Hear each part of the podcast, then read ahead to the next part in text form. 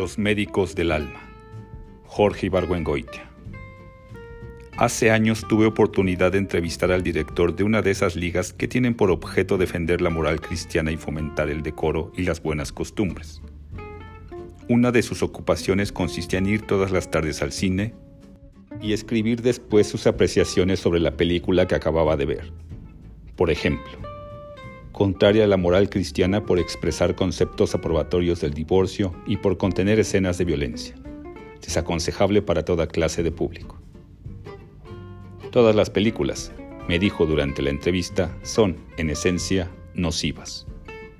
Esto es un hecho comprobado, porque aunque los maleantes sean castigados y siempre triunfe la ley, no falta entre el público alguien que al ver la película diga para sus adentros, sí, a esto los agarraron, pero yo soy más listo que ellos y a mí no me van a agarrar.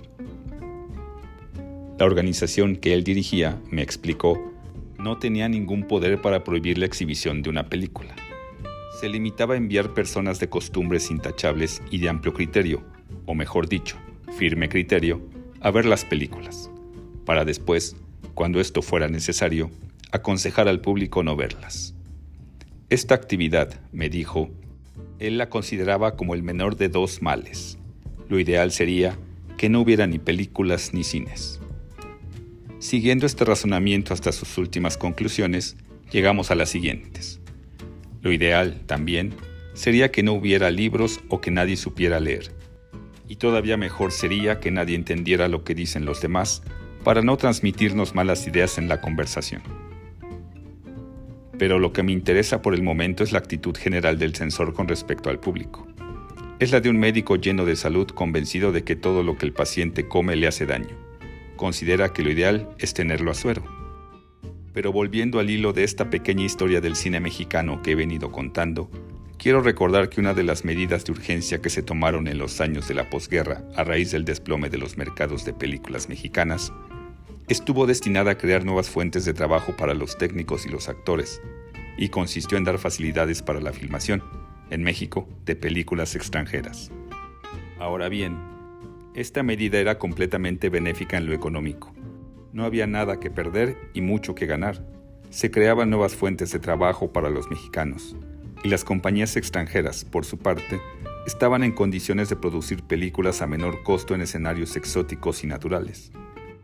Pero el arreglo tenía sus bemoles porque, después de todo, la industria del cine consiste en producir imágenes. Es decir, México iba a salir en el cine, pero no como lo concebían los mexicanos, sino como lo concebían los extranjeros. Aquí hace su aparición una característica nuestra que probablemente no sea exclusiva, pero sí, cuando menos, notable.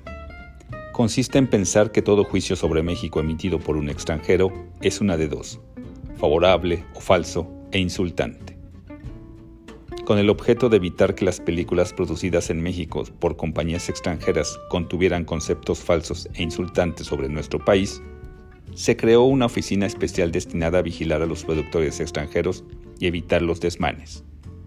En ese momento, según mi leal saber y entender, se creó en México la censura oficial. Pasó el tiempo y la oficina a que me refiero creció y se multiplicó, no físicamente, pero sí en su dominio. En la actualidad, Todas las películas que se producen en México llevan, antes de ser exhibidas, el visto bueno de la Oficina de Cinematografía. La operación de esta oficina es uno de los capítulos más misteriosos en la historia del cine en México. La censura no existe oficialmente, pero, que yo sepa, hay cuando menos dos películas enlatadas desde hace años. Si hay dos películas que llegaron a producirse y no han sido exhibidas, ¿cuántas más habrá que se quedaron en guion? Esta es una censura mucho más efectiva que la que ejercía el defensor de la moral a que hice referencia al principio de este artículo. Pero su efectividad no está solamente en las presiones que puede ejercer sobre los productores, el banco y las compañías distribuidoras, sino en la ambigüedad de su operación. Si el organismo censor es católico, sabe uno que todo lo que vaya en contra de la moral católica va a quedar censurado. Si el organismo es político, sabe uno a qué atenerse con respecto a todo lo que vaya en contra de la ideología del partido dominante. Ahora bien, como para burlar una vigilancia es condición indispensable saber dónde está el vigilante, estas dos clases de censura son de penetración, sino fácil, cuando menos posible.